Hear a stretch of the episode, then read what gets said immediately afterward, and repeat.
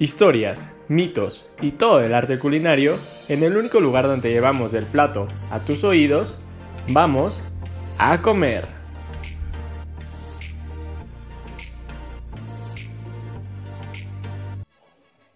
Hola a todos, bienvenidos a A Comer. Como todos los jueves tenemos aquí el placer de estar con ustedes. Y pues bueno, yo soy Ali Garduño, y pues como saben, esto de la comida pues no se puede hacer solita. Entonces, ¿cómo estás, Joel? ¿Qué tal estás el día de hoy?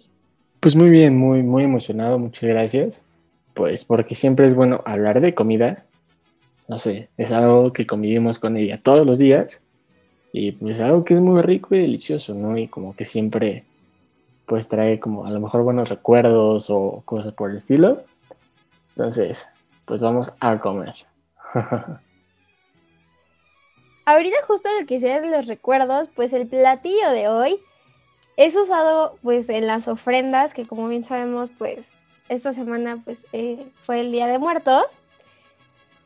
Y pues este, este platillo es un esencial de la ofrenda. Y no solo eso, es un platillo que puede estar en los mejores eventos, tanto en bodas, bautizos, incluso para la realeza era un super platillo y adivinen cuál es.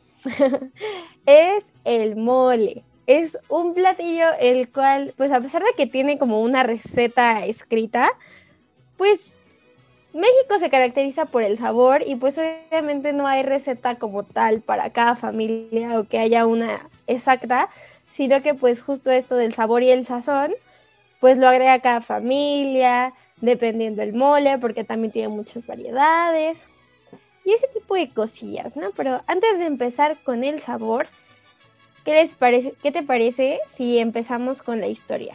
¿Qué nos traes hoy? Pues me parece perfecto, digo, concuerdo mucho con lo que mencionabas de pues que cada quien le pone el toque a la comida, ¿no? Y más en México que cada quien tiene su receta secreta, pues más con los moles de mil especias, que pues cada quien le puede como poner distintas variantes, ¿no? Y pues ahí surgieron yo creo pues todos los tipos de moles que existen en el país, ¿no? Pero pues, bueno, o sea, el término mole pues se remonta a muchos años antes de, nosotros, eh, del náhuatl moli o muli, eh, como refiriéndose a varios tipos de salsas mexicanas muy condimentadas, hechas principalmente a base de chiles y especias, y que son espesadas con masa de maíz, tortilla o pan, y también se refiere a los mismos guisos a base de carne o vegetal que suelen preparar con estas salsas espesas. No sé, ya ves que tienen como pollo, eh, guajolote, res, cerdo, con lo que quede rico. Eh, y pues también, pues como que, pues ese origen tan prehispánico, pues como que, como mencionabas, pues que se ofrecen ceremonias, pues lo que le ha dado tanta importancia a este, a este platillo, ¿no? Sí, exacto. De hecho es muy, muy importante. Y de hecho yo, o sea, encontré como una leyenda por ahí, ves que dijimos que pues del Día de Muertos y así, pues ¿por qué no? Una leyenda. Pues según el origen del mole, pues es de que una monjita, según, ¿no? O sea, ya, o sea, es como una leyenda ya no tan prehispánica, sino pues ya más cuando estábamos más colonizados. Em, pues inicialmente el mole, pues estaban haciendo otro guisado y dicen, ¿verdad? Que según la monjita, pues se, se tropezó y le echó este, otros condimentos, ¿no? Que no tenían nada que ver otros ingredientes. Obviamente, pues no suena, suena cera o... Eh, pues creíble, ¿no? Porque el mole es algo que necesita mucho tiempo, mucha dedicación y pues en ingredientes específicos. Entonces eso de que fue pues un, pues ahí un accidente, pues no lo creo. Aparte igual pues remontándonos a otras épocas durante el virreinato, los moles se preparaban usualmente en casas criollas. Digo, a pesar de que vimos que tiene un origen prehispánico, como bien decías, pues eh, era más en estas casas y en los conventos. Y pues tenían como varias especies, igual como lo mencionaste, como pimienta negra, anís, jengibre y ese tipo de cosas.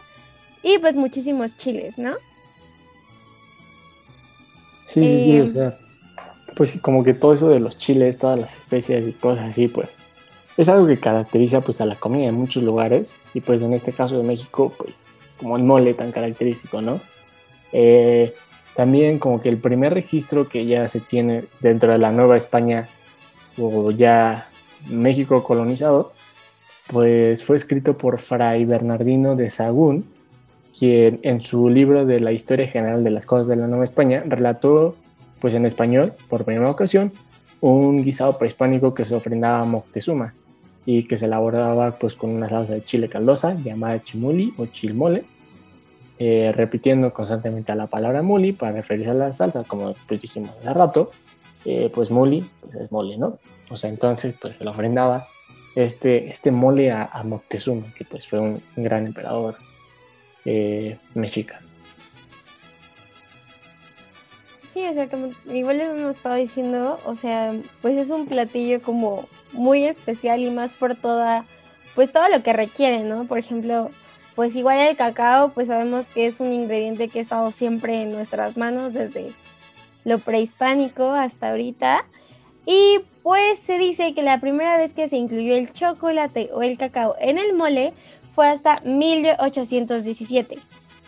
Entonces, pues se puede decir que era como por ahí de la independencia, pero pues como en ese momento estaban bastante ocupados con otras cosas, pues no, hasta ese año se hizo el registro como tal de un, en los recetarios de que se usaban cacao. Pero pues no hay como una forma como muy, o sea, para corroborarlo al 100%.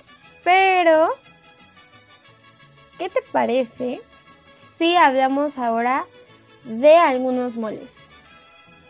Vale, pues me parece súper bien.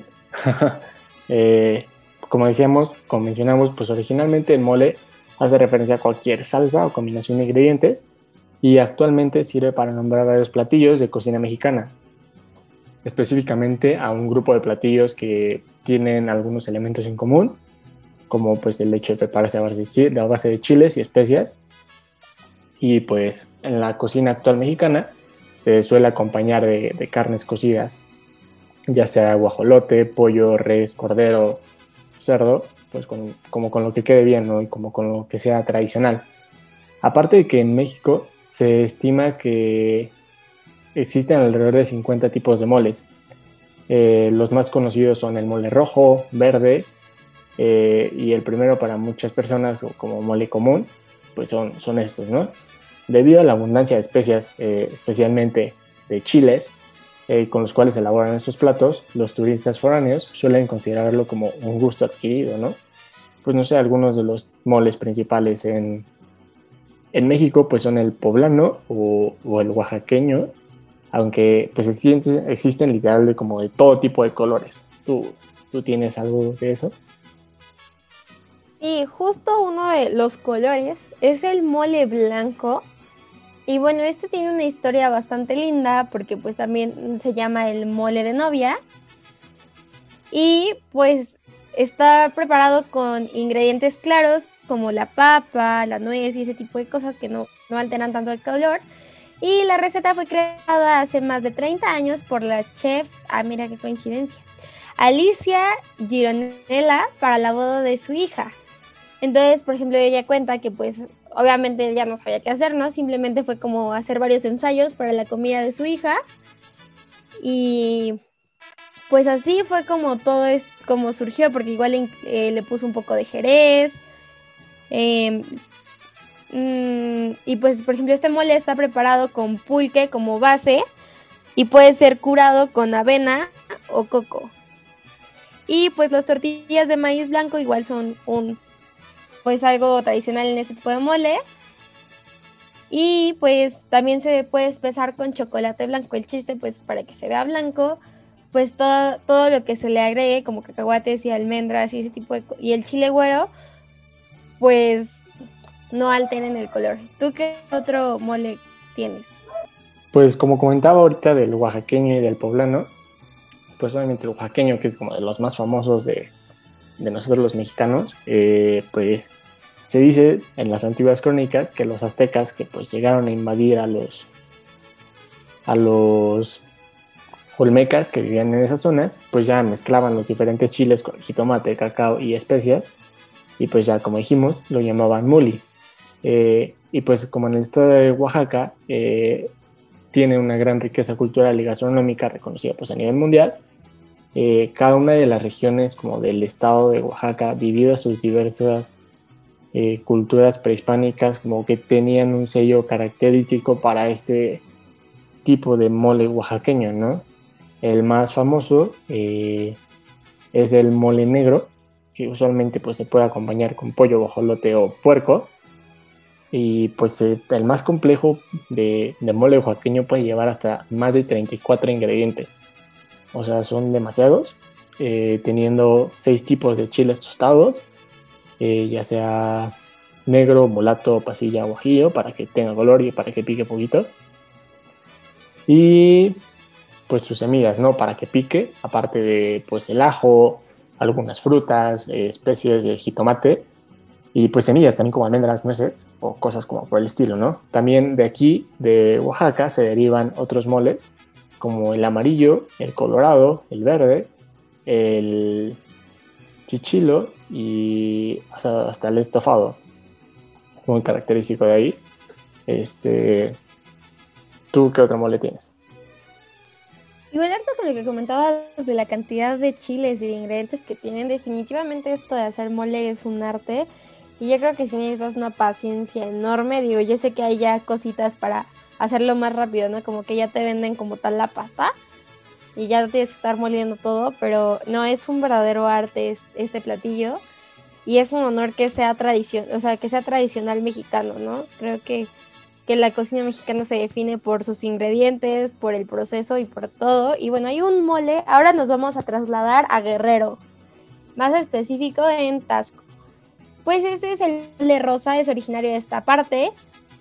Y pues para que se logre este color rosado, pues los ingredientes son el piñón rosa, la granada y el betabel. También se le agregan otras cosas como em, semillas de anís, clavo o ajonjolí. Y pues también se agrega en algunas recetas un toque de mezcal. Y pues también, o sea, ya en la presentación, por así decirlo, pues luego le agregan florecitas, hojas santa y ese tipo de cosas para que sea bonito. Y lo curioso de este mole es que, o sea, sí es comida porque es un plato fuerte, pero algunas chefs como Elena Regadas lo sirve a veces como un postre. Entonces es como impresionante la versatilidad que tiene la comida, ¿no? De que pues tal vez originalmente sea para un plato fuerte, pero alguien de repente se pone creativo y lo vuelve un postre. Entonces creo que eso está muy padre. Tienes razón, esa parte de la, de la creatividad en la comida, pues puede como llevar a, a crear cosas nuevas, sabores nuevos, pues justamente lo que ha creado este tipo de variación a más de 50 moles en, nuestro país, ¿no? Y pues obviamente hablando del mole mexicano, que pues es uno de los más destacados, existen como muchas historias respecto, respecto a su creación. Eh, una de ellas se remonta pues a la época prehispánica, pues la del moli. Eh, una es como una receta ya que se narra dentro de la, de la época ya colonizada. Eh, que fue creada en Puebla eh, por Sor Andrea de la Asunción, una monja dominica del convento de Santa Rosa, con motivo de una celebración. Eh, cuando el virrey Tomás Antonio de la Serna y Aragón, conde de Paredes y tercer marqués de la Laguna, neta, sus nombres estaban súper largos, este, se encontraba de paso por la ciudad, pidió un platillo que leitara su paladar. Esta monja puso su más grande esmero en un platillo que terminó por cautivar al, al rey, ¿no? Este, pues obviamente como por el picor que enardecía la lengua, pues como que avivaba mucho los sabores, más las tortillas calientes, como mencionabas hace rato, con lo que se suele acompañar pues los moles, pues como que fue ese toque característico que, que hizo que ese virrey pues se sintiera tan atraído por, por ese mole, ¿no? O sea, la verdad no sé muy bien cuáles son las, diferencias entre el mole poblano y oaxaqueño. Sé que el oaxaqueño es más dulce y también pues como por el toque de sabor a chocolate. El, el, poblano suele ser pues como más para platos fuertes, ¿no? Como para postres, como decías. Entonces, pues como esa gran versatilidad culinaria de los moles es un, pues un gran toque, ¿no? O sea, que literal cualquier especie o chile puede, puede cambiar cualquier cosa, ¿no? Sí, exacto. De hecho, pues sí, o sea, a mí me impresiona cómo para cada platillo tenemos un toque distinto, ¿no? Por ejemplo, este mole que te voy a platicar, que es el mole amarillo, pues justo es de Oaxaca y pues es menos conocido obviamente que el mole negro o incluso el mole rojo. Y pues em, es uno de los ingredientes principales es el chilhuacle amarillo y también un chile endémico o pues se puede ser muy especial de la región oaxaqueña conocido como cañada chica. Y pues como es algo de la región y que a veces no es muy fácil conseguirlo e incluso el precio es elevado debido a que pues solo lo podemos encontrar pues en esa zona, muchas personas lo sustituyen por, e, o sea, sustituyen este chile por el chile guajillo, el cual pues como sabemos es muchísimo más comercial y es muchísimo más fácil encontrarlo en cualquier mercado, súper o lo que sea. Y pues en este mole se utiliza la masa de maíz para espesar y aquí igual lo que decías de según, según ciertas cosas, según la especia, eh, pues eh, más bien aquí sería una hierba aromática. Eh, por ejemplo, si es para pollo, se utiliza hierba santa. Si es para res, se utiliza chipilín. Y si es para cerdo, el cilantro. Entonces es increíble cómo todo el mundo, o sea, la cocina mexicana se ha tomado el tiempo de buscar con qué combina cada cosa. Y obviamente hacer toda una explosión de sabor, por así decirlo, porque de verdad es un arte, o sea, no cualquier cosa queda con todo como podría parecer aparentemente. No, o sea, de verdad detrás de cada receta o de cada mole hay un gran proceso. ¿Tú tienes algún otro mole? Sí, sí tengo otro mole, pero también me quedo como con eso que, mencionabas de, pues de que cualquier cosita pues puede ser como un gran cambio ante, algún platillo, ¿no? Eh, no sé, me quedo como con un, le, le, llaman como un tipo de intento fake de mole, pues, o sea, que no se, no se cataloga como mole, pero pues dentro de la cocina mexicana se le llama mole de olla. Es pues este plato caldoso, eh, pues con carne de res y, elote. Algo que lo hace muy característico, eh, que pues no se consigue como en todas las regiones del país, es el choconostle, que pues como tal no es una especie, sino algo muy característico de un tipo de cactus. O sea, ya no me voy a meter como mucho en, en, especificaciones, pero pues es como algo parecido al nopal, ¿no? Como la frutita del nopal, o sea, que no es la tuna, pero es algo parecido. Eh, y que le da ese toque tan, tan singular. O sea, obviamente no tiene la consistencia de mole, pero pues igual tiene un, un sabor agridulce fuerte que, que lo hace como combinar muy bien. O sea, y pues algunos lo llaman pues el intento fake de mole, pues por, por la parte del centro de México, ¿no? Como la Ciudad de México, el Estado de México, que no, no le salió como un buen mole, pero sabe muy rico. Sí, creo que hay moles muy, muy ricos. Y por ejemplo, encontré uno que la verdad yo desconocía completamente y es el mole Esperanza.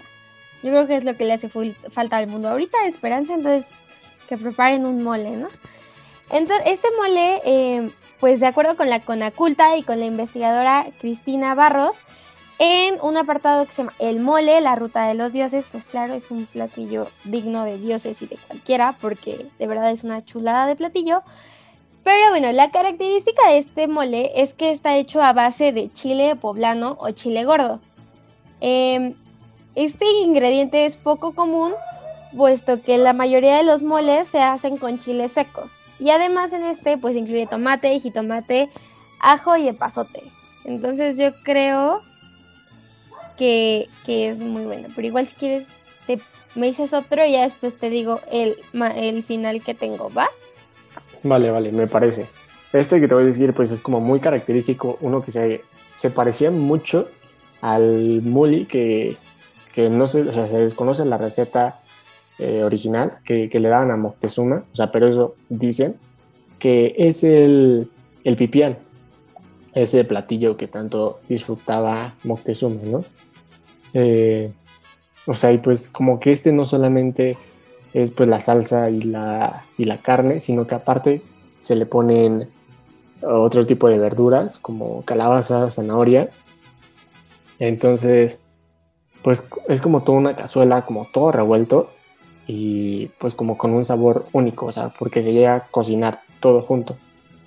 Eh, como también depende de la región del país donde se cocine, pero pues sí, usualmente pues la proteína que pues no sé, el guajolote, eh, las salsas, la mezcla de salsas y la mezcla de chiles y especias, pero a esto le agregan las verduras que pues le da una consistencia más aguadita, pero dicen que es lo que más se acercaba a, a lo que le daban a Moctezuma de, pues como Molly, ¿no? Sí, está, está muy interesante eso, de verdad creo que conocer el origen o desde, desde qué parte de la historia se pues eh, está un platillo es bastante importante y bastante interesante, ¿no?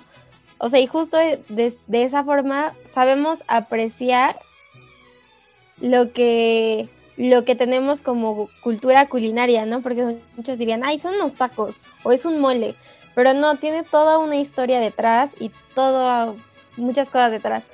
Y bueno, el último mole que te voy a platicar.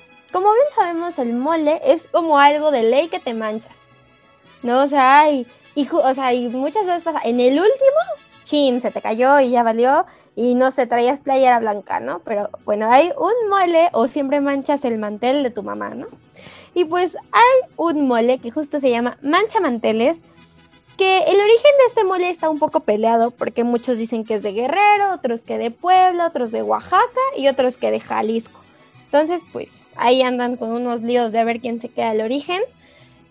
Pero algo muy característico de este mole son la piña y el plátano macho ingredientes que le aportan dulzor a la salsa. Y pues los chiles pueden variar ya que pues a veces se ocupa el chile ancho y el pasilla oaxaqueño. Las frutas también es algo que cambia dependiendo del lugar en el que se haga. Por ejemplo, em, en Puebla utilizan la manzana y la pera. Entonces, pues ahí vemos que a pesar de que es un mismo platillo, o sea, o tiene el mismo nombre, dependiendo de la región e incluso la casa, porque, o sea, como mexicanos sabemos que que cualquier receta cambia en tu casa, ¿no? Porque seguramente hay, tu mamá se dio cuenta que echándole tal cosa está mejor, ¿no? O quitándole tal también, ¿no? Y pues eso creo que es algo muy, muy interesante. Igual de las guarniciones, siento que es como de ley que tenga arroz, ¿no? No importa sea blanco, rojo, verde incluso. O sea, el arroz casi siempre está presente cuando te comes un mole. Y como hemos visto, también el mole, pues al ser un super platillo muy característico de aquí y muy rico, se ha adaptado en otro tipo de platillos, ¿no? O sea, por ejemplo, las emoladas y ese tipo de cosas. ¿Tú tienes algún otro platillo en el cual hayas visto el mole que no, que no sean los que te dije? Pues como platillo principal casi siempre ha sido mole, pero como mencionaba, las guarniciones es algo muy importante que acompaña, pues, para mejorar el sabor, para resaltar ciertas cosas el mole, pues con frijoles enteros, eh, unos buenos frijoles bayos, siempre eh, eran de como combinar muy bien con, con el mole. También depende mucho de la proteína con la cual lo estés acompañando, eh, pues puede ser la guarnición, ¿no? O sea, lo mejor, pues como dices, arroz, pero también dependía de qué arroz, si arroz rojo, arroz blanco o, o solo, ¿no? Porque pues también hay personas que les gusta pues el mole y la, y la proteína eh, solos y pues muchos dicen que sabe muy rico. A mí la verdad en lo personal me gusta acompañarlo demasiado, pero pues no sé, como que esa versatilidad de los moles como para poderlo ocupar en postres, en otros platillos como ya hacen las enmoladas, aparte los tamales de mole, son muy buenos, este, pues no sé, como que esa gran versatilidad y sabor es algo que resalta siempre la cultura mexicana. Entonces, pues no sé, nos quedamos con un gran sabor de boca para, el día de hoy y pues espero te la haya pasado súper, súper bien porque llegamos al final de, este, de esta emisión. Entonces, pues nos vemos hasta la próxima y provecho a comer.